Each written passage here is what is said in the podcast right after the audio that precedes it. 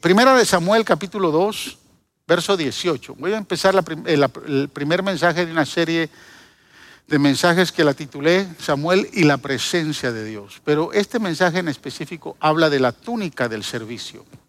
La túnica del servicio. Y el verso nos dice el porqué, el tema, ¿no?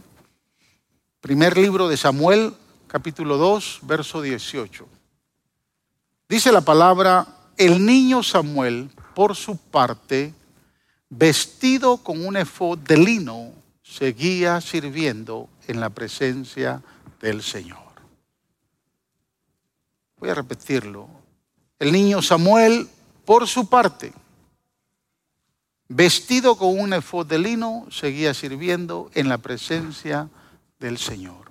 Gracias, amado Salvador por darnos la bendición de poder estar acá, de poder, Señor, tomar un tiempo eh, en tu presencia, poderte adorar, poderte bendecir, poderte glorificar, reconocer, Señor, que solo tú eres Dios Todopoderoso. En esta hora queremos, Señor, tomar tiempo para recibir tu palabra. Nuestro corazón, nuestra mente, nuestro entendimiento se abren para recibir tu palabra y ser edificados, ser bendecidos, ser fructíferos con tu palabra. Muéstranos tu voluntad, Señor. Habla a nuestro corazón, Señor, usando tu palabra. Y nosotros a ti, Señor, te daremos siempre todo honor y toda gloria, porque solo tú eres digno de recibirla. Gracias, Padre, en el poderoso y dulce nombre de Jesús nuestro Señor. Amén y amén. Gloria a Dios. Tome asiento, amado hermano.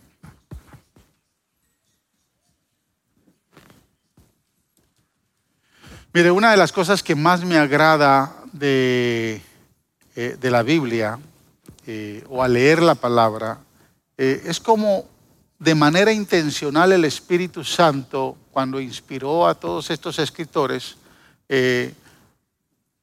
los usó para establecer, para de manera intencional eh, escribir detalles específicos de lugares, de personajes, de circunstancias, eh, de conductas.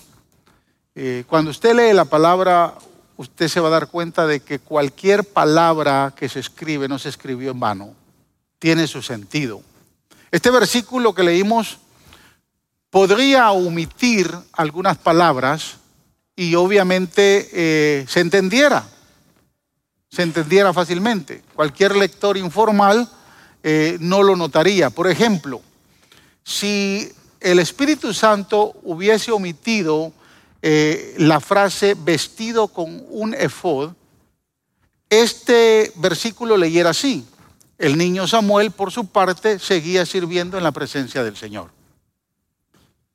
Y definitivamente usted y yo lo entenderíamos. ¿Sí? Pero para el que le gusta profundizar en las escrituras se da cuenta que esas palabras o esas frases que aparecen no están de por gusto. Tienen la intención de revelarnos algo. Tienen la intención de decirnos algo. Entonces es, importante entender por qué el Espíritu Santo se toma el cuidado de que en la palabra existan estos detalles. Ahora, si solo dijera eh, efod, o sea, si dijera el niño, el niño Samuel por su parte, con un efod, seguía sirviendo en la presencia del Señor, pues entonces ahí empezaríamos a cuestionarnos, ¿qué es un efod? ¿Será un utensilio, una herramienta? ¿Será un cuchillo? ¿Con qué se come el efod? Porque esa palabra en nuestro lenguaje no es común. Entonces usted tiene que preguntarse, si dijera el niño Samuel, por su parte, con un efod, seguía sirviendo en la presencia del Señor, ya le entra curiosidad. Pero al que, le, al que le gusta leer informalmente, pues no le pone caso a esa palabra. Ah, el efod será algo. Y sigue leyendo. Pero en realidad la Biblia dice, ¿verdad? El verso lee literalmente, y el niño Samuel, por su parte, vestido con un efod, seguía sirviendo en la presencia de Dios. Quiere decir que el efod entonces es una prenda de vestir. ¿Correcto? Es una prenda de vestir. Y si la Biblia tiene la intención de mencionar esto, quiere decir que ligado a la conducta de servicio, el efod da identidad de que era la prenda que se utilizaba para servir. ¿Lo entiende así? O sea, el niño Samuel, por su parte, vestido con un efod, seguía sirviendo en la presencia del Señor. Entonces la importancia para el niño Samuel de que tuviera un efod le daba distinción a lo que él hacía sirviendo en la presencia del Señor. Amén. Y escúcheme, el efod le daba esa identidad al que servía, al que asistía. Como hoy en día, ¿no? Usted puede ver muchas vestimentas que dan identidad. Y esa vestimenta distingue a la persona de lo que debe de hacer en su área de servicio. Por ejemplo, si usted ve un policía sin uniforme, ¿usted cree que es policía?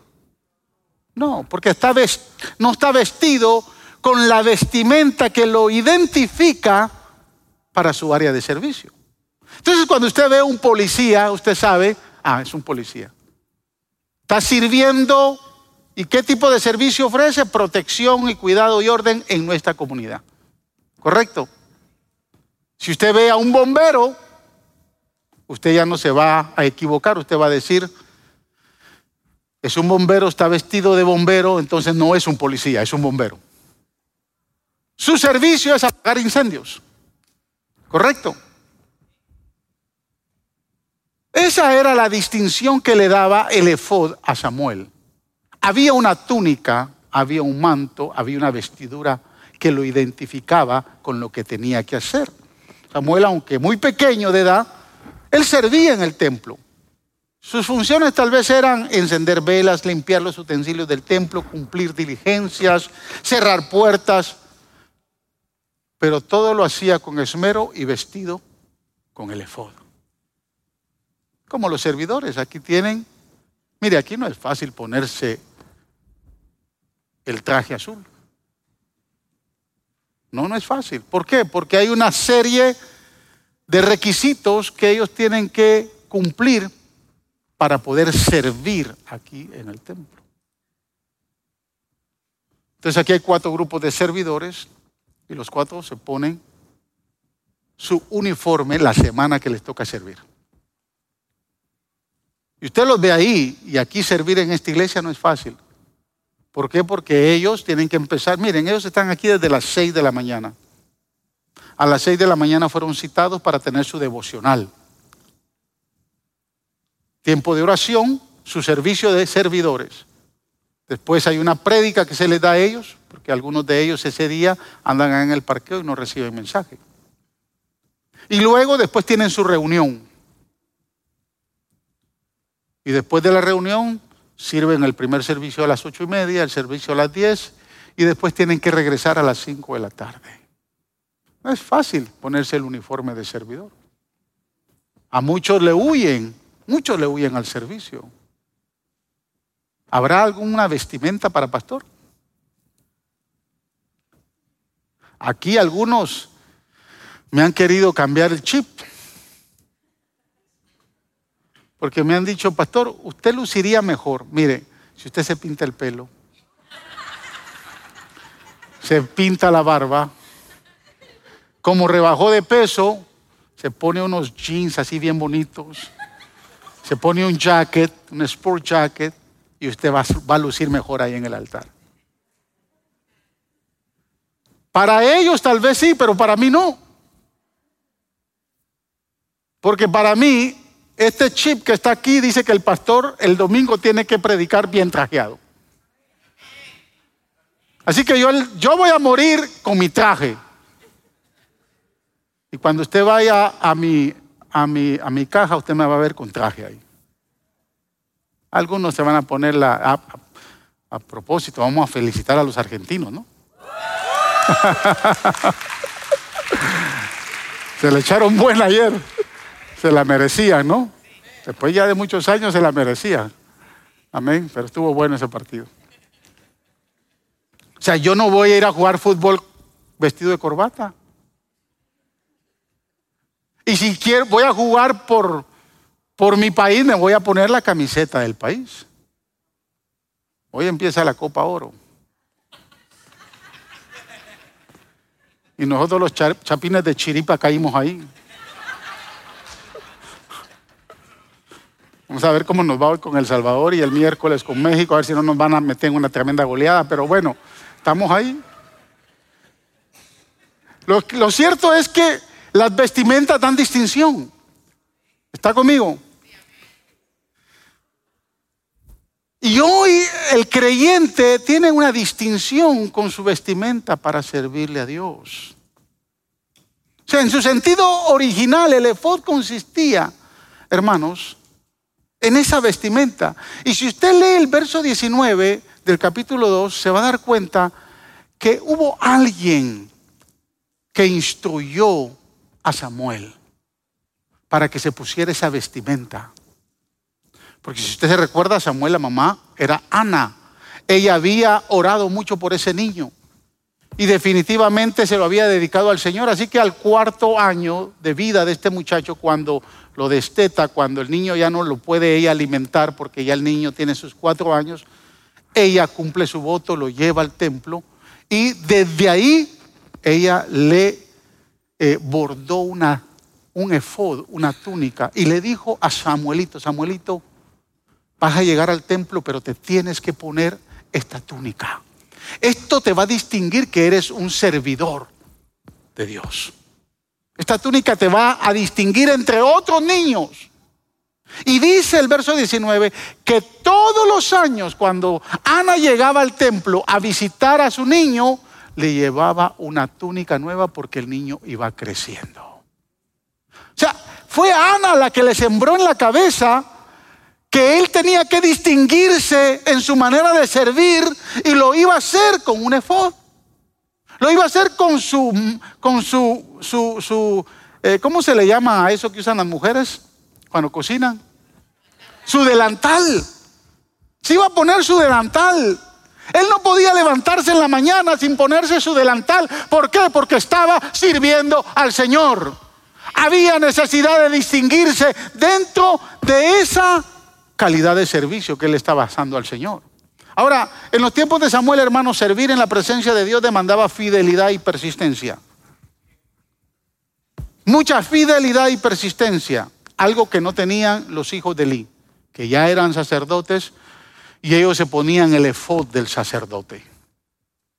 Pero fíjese, aunque Samuel era un muchachito sin experiencia, no permitió que el comportamiento y la conducta de estos dos sinvergüenzas, hijos de Eli, pudieran dañarle su enfoque, su mirada de servir al Señor. Quiero que observe la actitud que tenían los dos hijos de Elí. Mire lo que dice el verso 17 del capítulo 2. Así que el pecado de estos jóvenes era gravísimo a los ojos del Señor, pues trataban con desprecio las ofrendas que le pertenecían. Y más adelante dice que con las mujeres que servían en el templo, ellos tenían relaciones íntimas ilícitas. Estos muchachos ya eran sacerdotes, eran hijos del sumo sacerdote. Samuel apenas era un principiante, un asistente, se ponía su efod para distinguir su servicio. Pero escúcheme, qué situación tan triste la de estos dos, que ya eran sacerdotes y se estaban corrompiendo en el sacerdocio, estaban corrompiendo su vestidura de servicio. Y algunos hermanos que sirven tienen pensamientos como estos, egoístas, de ambición al dinero. Cuando dice que ellos despreciaban las ofrendas, era porque ambicionaban más en las ofrendas. Y muchos todavía tienen ese pensamiento de afanes en la vida, que solo piensan en ellos y no les importa servir a Dios. El servicio a Dios es secundario en su vida. Es más importante otras cosas que servir a Dios. Pero Samuel desde niño fue instruido. Yo me imagino que Ana le decía, no mires lo que están haciendo los hijos de Eli. Ellos se corrompieron, tú no te puedes corromper. Tú no puedes manchar tus vestiduras de servicio. Tú tienes que servir con excelencia. Tú tienes que servir con esmero. Tú tienes que servir con dedicación. Ana, aunque no lo crió, estuvo al tanto porque si se hubiera dejado llevar por Elí, hubiera caído como los hijos de Elí. Pero fíjese qué interesante, Samuel no, no, no fue desviado, no fue desmotivado por la conducta de otros. ¿Sabe cuántos hoy no les gusta servir por la conducta de otros? Ah, yo no sirvo ahí porque, miren, ahí tienen a este. A usted que le importe la conducta del otro, si quiere servir a Dios, sírvalo y hágalo con una actitud de corazón, sirviéndole a Dios. Eleve sus vestiduras de servicio con excelencia, sin importar lo que otros hagan, sin importar lo que otros digan. Samuel no se desmotivó. Samuel siguió sirviendo en la presencia del Señor. Escúcheme, hermanos. Samuel se convirtió en el más grande de los jueces de Israel, el más grande de los profetas de Israel, porque sirvió al Señor a pesar que otros estaban sirviendo equivocadamente. Así que si en algún momento usted ha tomado la postura de que usted no quiere servirle a Dios porque no quiere ser igual que otros, se equivocó. Tiene el ejemplo de Samuel. Samuel sirvió al Señor a pesar de que otros estaban equivocando, a pesar de que otros tenían otros intereses, a pesar de que otros no tenían una buena conducta, a pesar de que otros andaban desanimando a otros. Samuel se distinguió con su conducta de servicio porque amaba al Señor. Quiero que me entienda. El camino a la grandeza es simplemente decir, independientemente de lo que hagan los demás, haré lo que te agrada a ti, Señor. Ese es el camino a la grandeza en el servicio. Independientemente que otros anden batallando y luchando y equivocándose, yo voy a hacer lo que a ti te agrada, Señor. Hay un hombre en la Biblia que Dios lo engrandeció por su servicio. Fue vestido y desnudado con muchas túnicas pero se mantuvo sirviendo al Señor. Espero que al final de este servicio el Señor le haya hablado tanto a su corazón que si usted no está sirviendo se ponga a servirle a Dios. Génesis capítulo 37, versículo 23. Voy a hablar de este hombre y lo voy a combinar con Samuel. Dice la Biblia, cuando José llegó a donde estaban sus hermanos, ¿qué dice? Le arrancaron la túnica, muy elegante. Mire, Jacob le hizo una túnica de colores muy hermosa a su hijo José. Era el preferido, pero esa túnica tenía su significado. Esa túnica lo iba a distinguir a él de algo. En primer lugar, lo iba a distinguir de que no iba, no iba a tener la túnica de pastor, como sus hermanos que pastoreaban ovejas. Él iba a tener la túnica, él se iba a vestir con la túnica de el que iba a reemplazar al padre por primogenitura. Obviamente era el más pequeño en ese momento, pero ya los primeros cuatro habían quedado descartados. Rubén, por ser muy promiscuo y haberle fallado al padre con Vila, la concubina, perdió la primogenitura. Simeón y Leví, que juntos vengaron a Dina, su hermana, en Siquem, se convirtieron en asesinos, se convirtieron en chacales, Jacob mismo ahí en el, en, el capítulo 49 de Génesis, cuando los, los, va a bendecir, lo único que tiene que decir para Leví y para Simeón es, ustedes lo que fueron fueron unos chacales. Perdieron su primogenitura. Judá tuvo grandes y serios problemas con su esposa y pierde su primogenitura. Cuando nace José, el primogénito de la esposa amada, Jacob dice, Él es. el que va a ocupar mi lugar. Y por eso le fabricó una túnica especial. La túnica lo iba a distinguir en su servicio, pero los hermanos lo rechazaron. Los hermanos lo odiaron. Los hermanos no entendieron. Y mire, esto, esto pasa, pasa en la iglesia, pasa en muchos lugares. Llega alguien que tal vez es principiante, pero se distingue en su servicio y de repente corre y, lo promueven. Y le van poniendo túnicas hasta que llega el liderazgo. Y usted dice, ¿cuántos años aquí yo llevo y nunca me han dado una posición de liderazgo? Tiene que usted darse cuenta entonces qué tipo de vestidura, cómo usted ha tratado su vestidura en el proceso. Si su vestidura lo distingue de seguir sirviendo fielmente a Dios. ¿Estamos aquí, hermanos? Sí, y los veo muy calladitos. La historia de José usted la conoce, hermano. Es una historia bíblica muy interesante. Pero lo impresionante de José es que pudo servir y cumplir su asignación, lo que Dios le había mandado hacer, y lo hizo con excelencia. Lo hizo con un propósito específico para el pueblo de Israel. Nadie, hermanos, que desee servir a Dios en su presencia, escúcheme, estará exento a que lo despojen alguna vez. Nadie que desee servirle al Señor estará exento que en algún momento lo despojen. Cuando usted se enlista a las filas del servicio del Señor, usted sabe que tarde o temprano va a quedar expuesto. Y en el proceso y en la carretera lo van a vestir y lo van a desvestir muchas veces. Pero todo eso tiene un propósito. Por eso es que a muchos no les gusta servir, porque no quieren entrar en ese proceso. Y como dije la semana pasada, se quedan en la playa. Aquí estoy más bonito.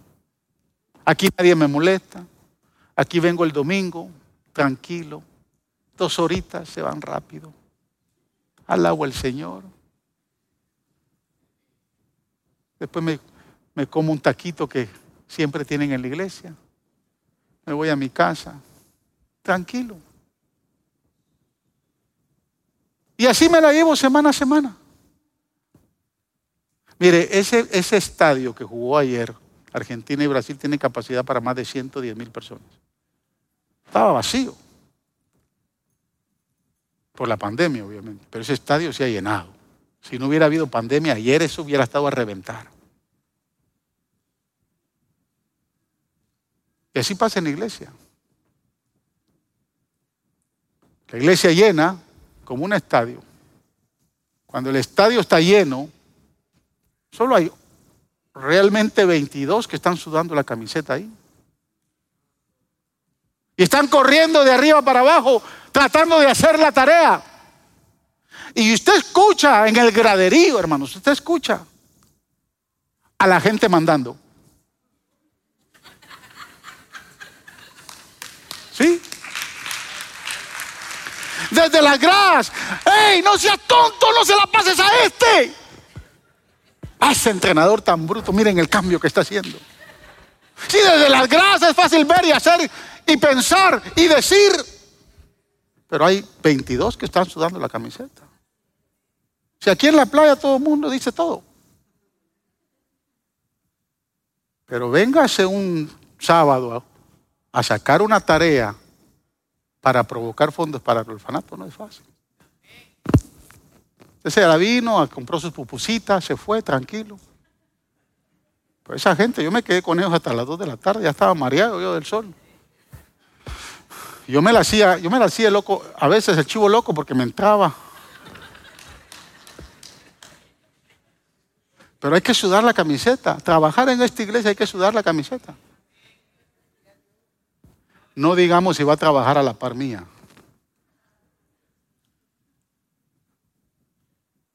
Si va a trabajar a la, par mía, se va a tener que ponerse los cinturones. Porque servir al Señor es honra, es principio de honra. Nadie que desee servir a Dios en su presencia estará exento de que lo vayan a despojar en algún momento. En la vida somos despojados de muchas cosas. Y a los que servimos, escúcheme bien, a los que servimos en la presencia del Señor, al principio nos dan vestiduras que a veces no nos quedan.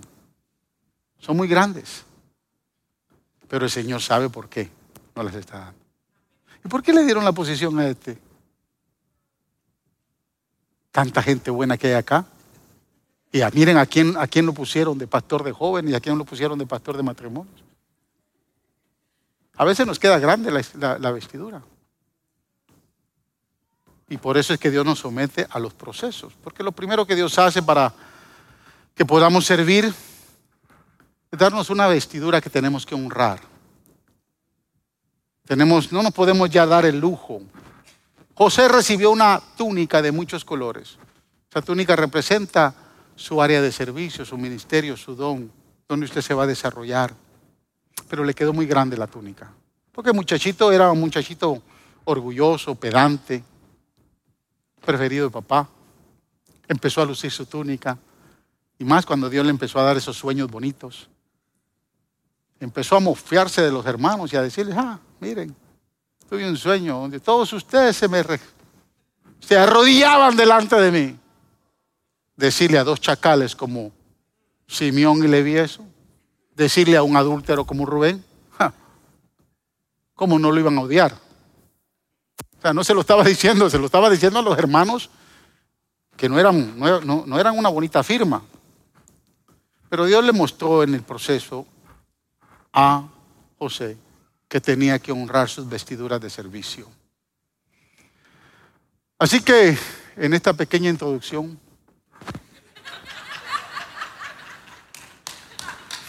Le voy a.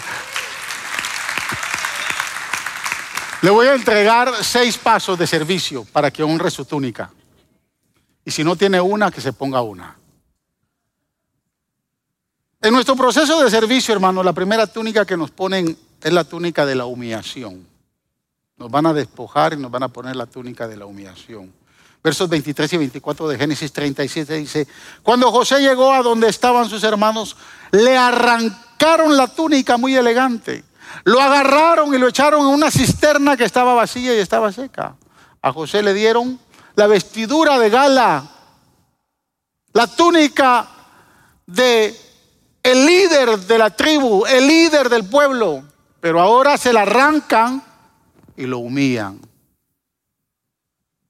Le arrancan la túnica porque para los hermanos él no merece esa túnica. Alguien dijo en alguna ocasión, si quieres probar el corazón de un hombre y quieres probar la capacidad, dale poco. Si quieres adularlo, dale mucho. Pero si quieres conocer su corazón, quítale, quítale todo. Quítale todo lo que tiene. Y a veces el Señor usa esos principios. José pasó de príncipe de, de la familia a un mendigo, a un esclavo. De hijo predilecto, menospreciado por sus hermanos, a ahora un sirviente esclavo que iba a ser llevado al exilio. Y esta es la parte que no a todos nos gusta, hermanos. Porque esa es la parte que a todos le oímos. Porque ahí es donde renegamos servir a Dios servir a, servir a nuestra iglesia, servir a nuestros mentores. Ahí es donde renegamos de todo mundo. Porque sabemos que tarde o temprano nos van a humillar. Tal vez por lo que hacemos no a todos les, va a gustar. Y nos van a humillar. Nos van a quitar la túnica de líderes y nos van a poner la túnica de la humillación.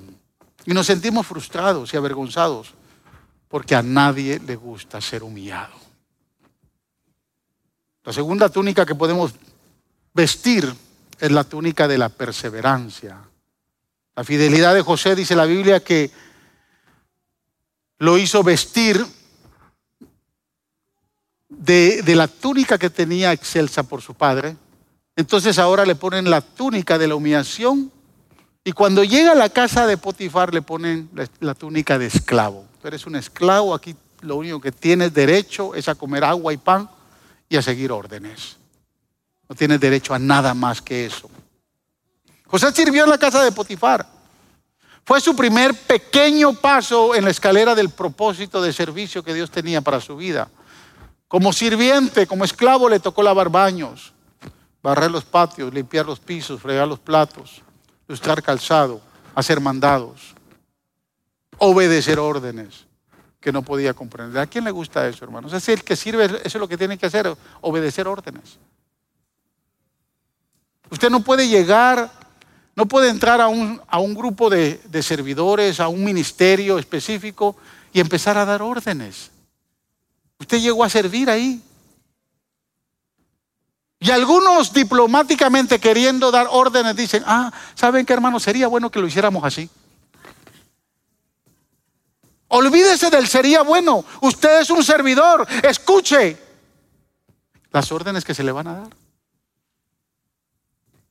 Ese es el principio de honra a la autoridad, independientemente de quién sea. Si usted quiere servir y no sabe seguir órdenes, entonces no sirve para nada. Porque hay muchos que, como dije la semana pasada, el que sirve, sirve, y el que no sirve, no sirve. Sí, es tan simple. No llegue a un ministerio, a un grupo, a querer poner órdenes, a hacer las cosas a su manera. Hay una forma de hacerlo. Tal vez no es la, tal vez su forma pueda ser la mejor, espérese que sea líder. Dios lo va a distinguir. Dios le va, va, a ver sus dotes, sus capacidades. Y entonces va a llegar el momento en que lo va a honrar. Y le va a cambiar la vestidura de servidor y le va a dar la vestidura de líder. Pero espere su tiempo. Mire, hay muchas cosas que este hombre, como obispo, yo llevo sirviéndole a él más de 35 años. Nunca he cuestionado sus órdenes. Lo que él dice, eso va. Yo estoy aquí en Houston y él está allá en Nueva York. Y en reuniones, de momento hay algunas cosas que no me han parecido, pero nunca le llevo la contraria porque yo acepté su liderazgo. Yo acepté su paternidad. Y entiendo que Dios lo tiene a él ahí por algo. Entonces yo no cuestiono órdenes. Yo obedezco órdenes en esta escalera. Obedecer órdenes no es fácil. José le tocó obedecer órdenes que no podía comprender hacer cosas ilógicas. Pero Dios estaba probando su perseverancia en el servicio. La tercera túnica de servicio que vemos en José fue la túnica de manager. La fidelidad de José lo hizo que lo promovieran a manager. ¿Y a quién no le gusta ser manager, hermanos? ¿Ah? Qué linda promoción, ¿no? Ahora sí. Ahora que los que me hicieron sudar van a, van a sudar más que yo. Esa túnica de manager no es cualquier cosa, pero José se la ganó. Se ganó la túnica de manager. Génesis 39, 4 dice, José se ganó la confianza de Potifar y este lo nombró mayordomo de toda su casa y le confió la administración de todos sus bienes. Quiero decirle algo, amados hermanos. En la obra de Dios, si usted quiere llegar a ser manager o líder, no se necesita que usted tenga tanta tanta productividad como administrador. Lo que usted necesita es que la persona que le va a dar esa investidura tenga su confianza. Aunque no tenga otros dones, aunque no tenga otras habilidades, pero usted se va a ganar la confianza.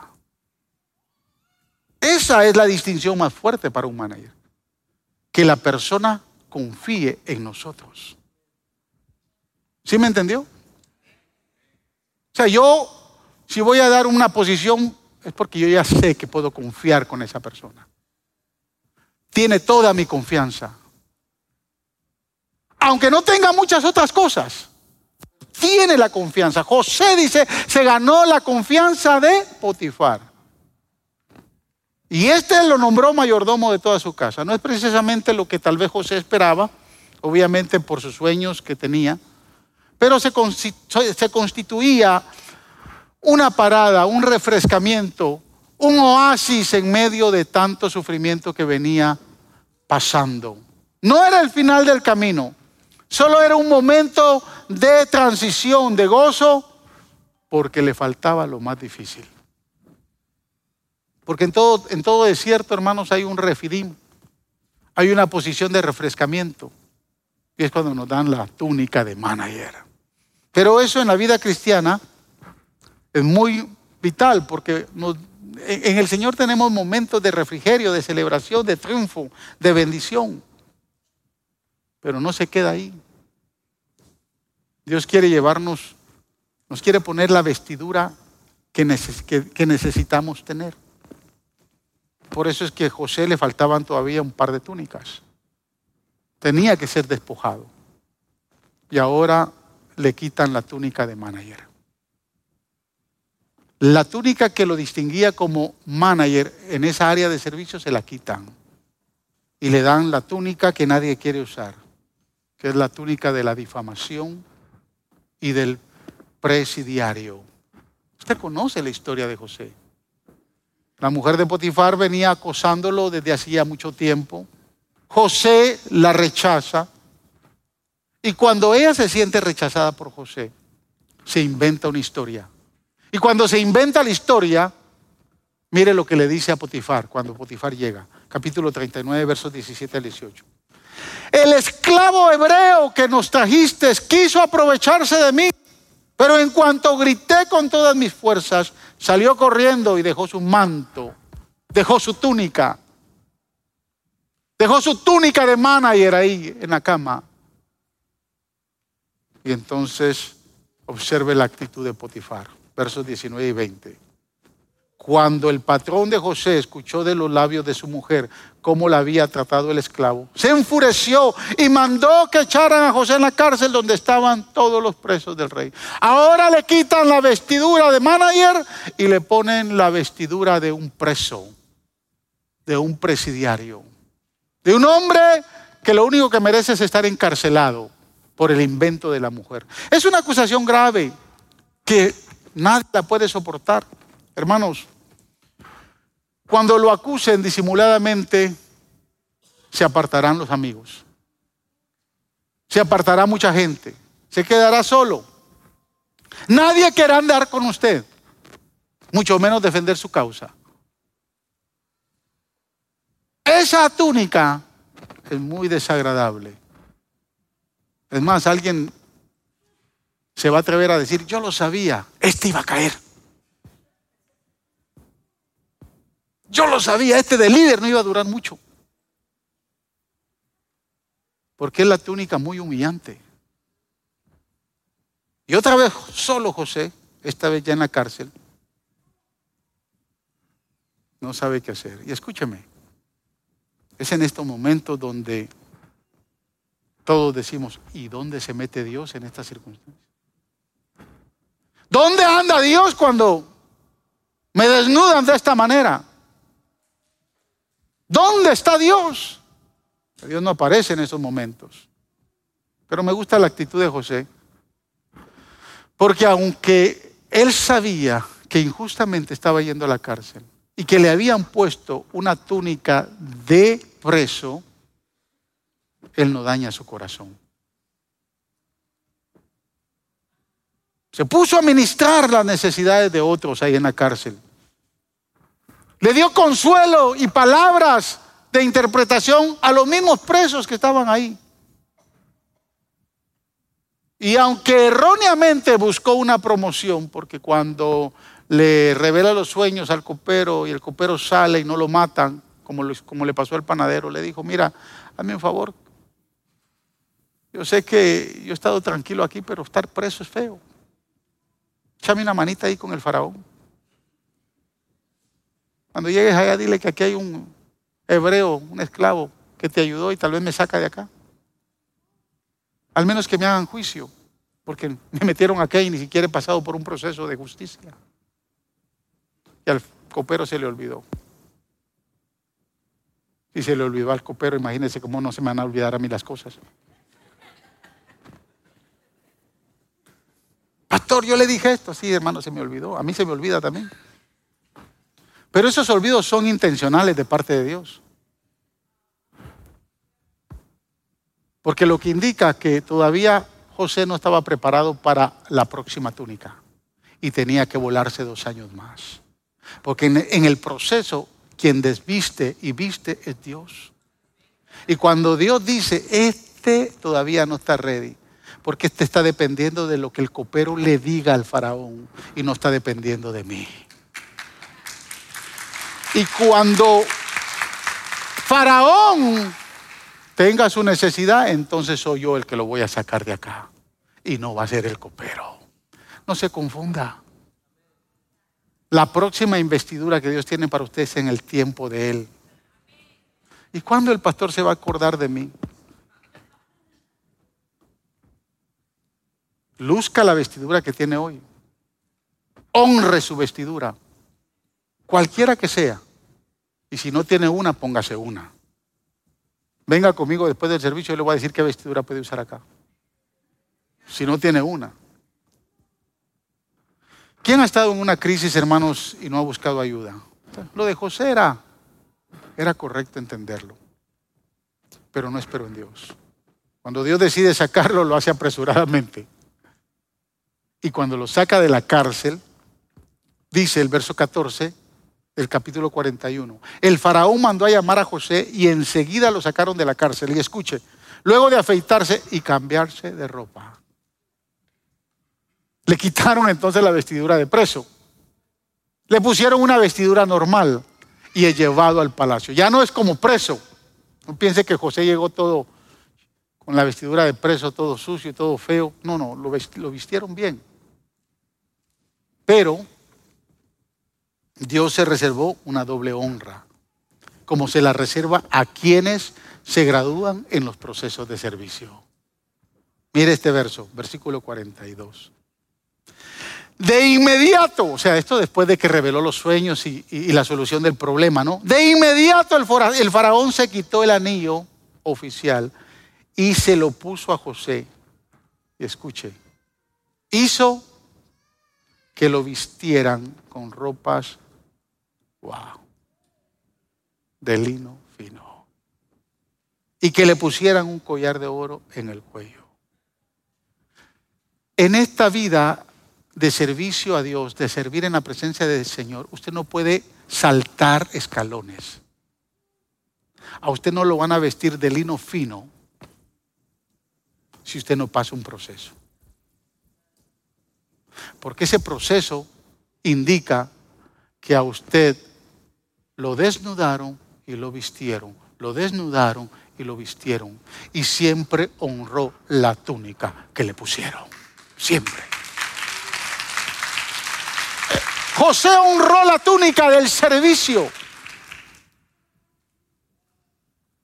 Mire, no es porque yo estoy acá, pero llegar acá no es fácil. No es la corbata y el traje. A mí me gusta usar corbata y traje. Y viene mi cumpleaños y este está ya... No, no, no.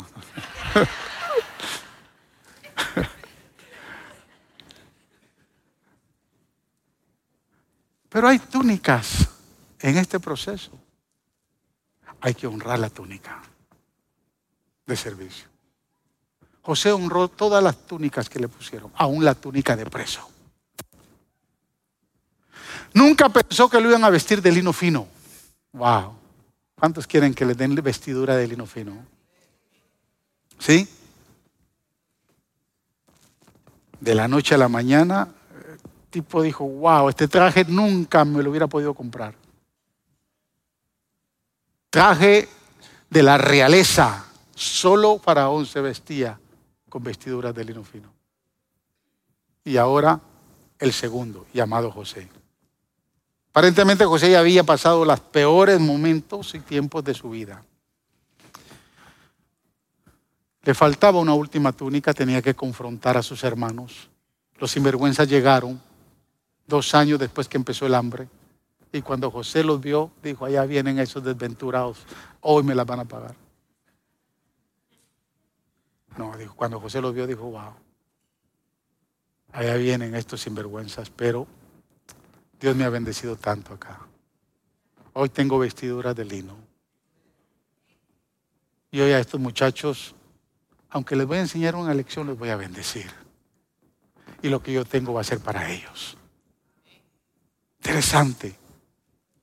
Estos pensaron, cuando realmente se dieron cuenta que el gobernador era José, tuvieron miedo, más Simeón, porque era el, fue, el, fue el más duro en tratarlo. Y cuando realmente vieron a José, José dijo estas palabras, ahí en el versículo 20 del capítulo 50. Es verdad que ustedes pensaron hacerme mal. O sea, lo que le está diciendo, es verdad que ustedes han sido sinvergüenzas hasta este momento. Pero Dios transformó ese mal en bien para lograr lo que hoy estamos viendo, salvar la vida de mucha gente. Mire, ¿sabe por qué me gusta este verso?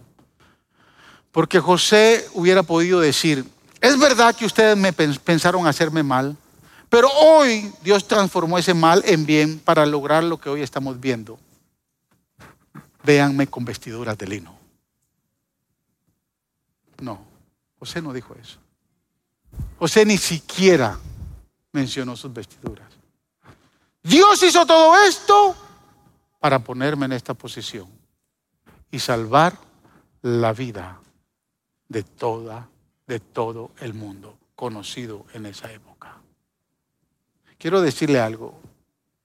Es aquí donde José se transforma en el tipo de Jesús. Hay una tipología muy profunda acá. Con esto voy terminando. Una, una tipología muy grande.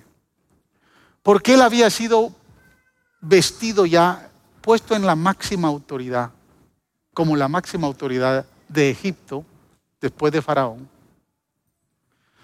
Pero había sido puesto ahí con un propósito, no para lucir sus vestiduras, sino para que Dios lo usara y salvara al mundo conocido. Pero había que, había que sufrir la desnudez en muchas ocasiones. Permítame compartir con ustedes el despojo de vestiduras más grande de la historia del ser humano. Mateo capítulo 27, versos del 27 al 31. Observe lo que dice. Los soldados del gobernador llevaron a Jesús al palacio y reunieron a toda la tropa alrededor de él.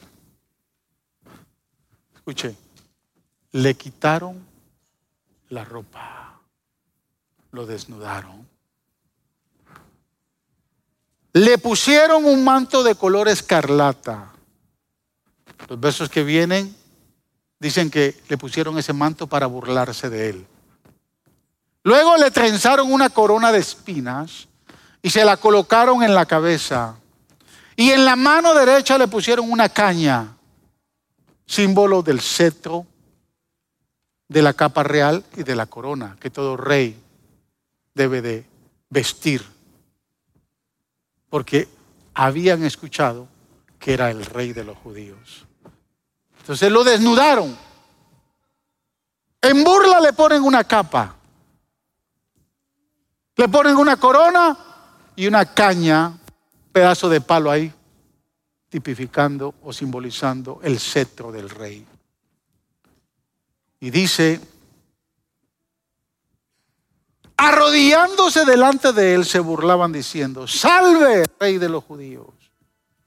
Y le escupían y con la caña le golpeaban la cabeza.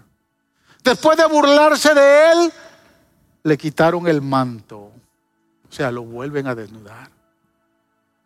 Le pusieron su propia ropa y se lo llevaron para crucificarlo. Wow. Tres años de servirle al pueblo. Su servicio incluyó orar por los necesitados, sanar a los enfermos, liberar a los endemoniados, resucitar muertos, lavarle los pies a sus discípulos, caminar largas vías por amor a su prójimo. Largas noches de desvelo en intimidad con Dios. La lista es larga. La Biblia dice que no se alcanzarían todos los libros del mundo para escribir las obras de servicio de nuestro servidor. Hasta que fue desnudado. Fue llevado a un madero a sufrir el castigo más grande que cualquiera, que cualquier ser humano hubiera pasado. Lo hizo por amor a usted y por amor a mí. Me pregunto, ¿por qué nos cuesta ponernos la túnica del servicio?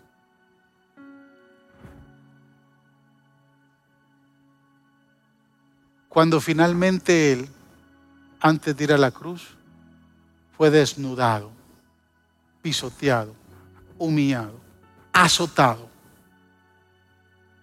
escupido, burlado.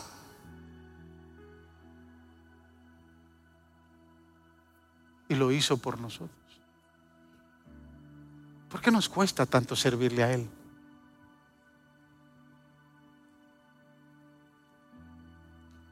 ¿Por qué nos cuesta entregar nuestro tiempo, nuestro esfuerzo y nuestro sacrificio? Si la humillación más grande la pasó Él. Observe cómo nuestro majestuoso Señor, después que fue desnudado, llevado casi desnudo a la cruz, como hoy, Él está vestido.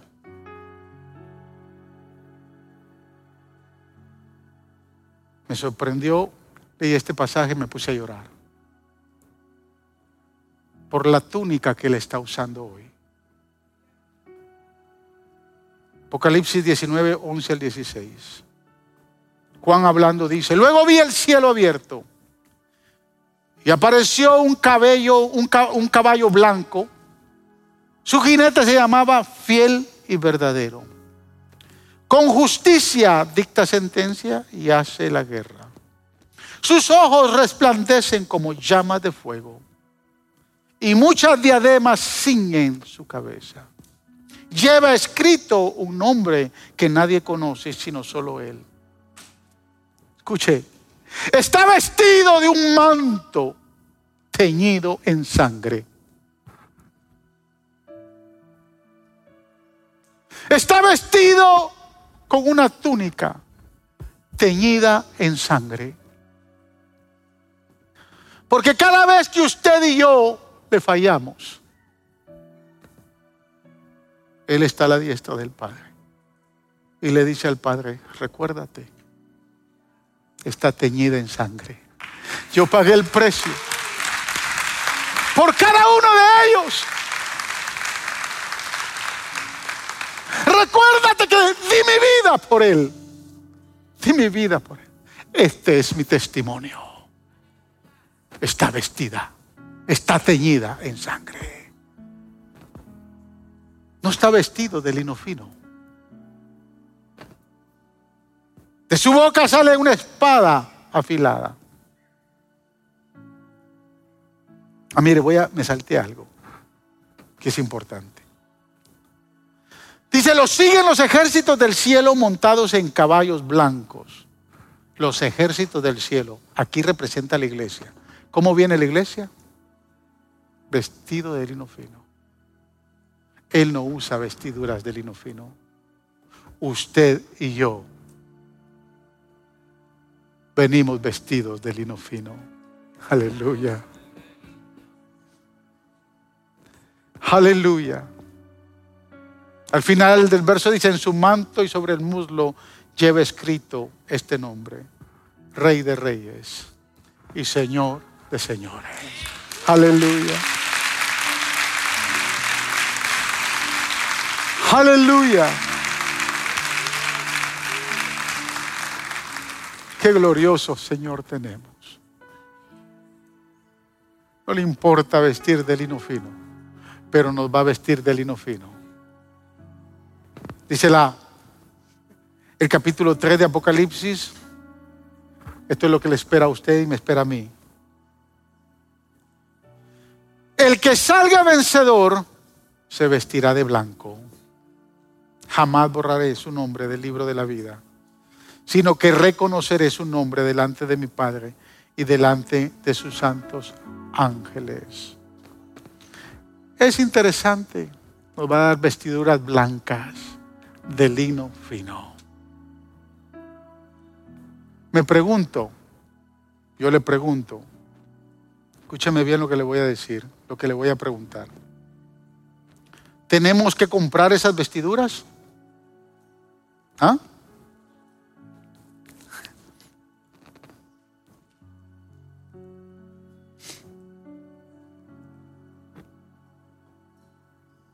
No las tenemos que comprar, ¿no? Observe este verso. El mismo capítulo 3, versículo 18. Voy a empezar del verso 17. Porque tú dices, le está hablando a la iglesia de la Odisea, la iglesia de la Odisea dentro de las siete iglesias del Apocalipsis representa la iglesia del tiempo de hoy. Escuche. Porque tú dices, yo soy rico y me he enriquecido y de ninguna cosa tengo necesidad.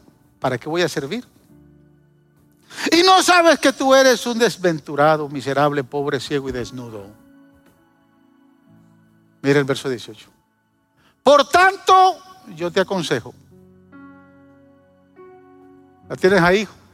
Pon este verso. Versículo 18. Por tanto, yo te aconsejo que de mí compres oro, un oro purificado por el fuego. Pero la versión Reina Valera dice, por tanto yo te aconsejo que de mí compres oro refinado en fuego para que seas rico y vestiduras blancas para vestirte. Busca la Reina Valera y pon la Reina Valera. Señor dice, yo quiero que compres de mí oro refinado y compres vestiduras blancas. Usted y yo nos vamos a vestir con vestiduras blancas. Pero hay que comprarlas con Él. Él es el que las vende. ¿Y cómo así, Señor? ¿Cuánto te tengo que pagar por una vestidura de esas? El Señor le dice, solo sírveme. Solo sírveme. Y obtendrás tus vestiduras blancas. Las vestiduras blancas no son sinónimo de salvación, no se equivoque. Usted para ser salvo no necesita hacer nada, creer en Cristo como su Salvador, reconocer, arrepentirse de sus pecados. Y ya, quedarse tranquilo, quedarse en la playa todo el tiempo, sin ningún problema. Pero yo allá quiero vestir la vestidura blanca, que está reservada para usted y para mí. Pero de la única manera es sirviéndole. Que sea Él el que me vista. Buen siervo fiel, en lo poco fuiste fiel, en lo mucho te pondré.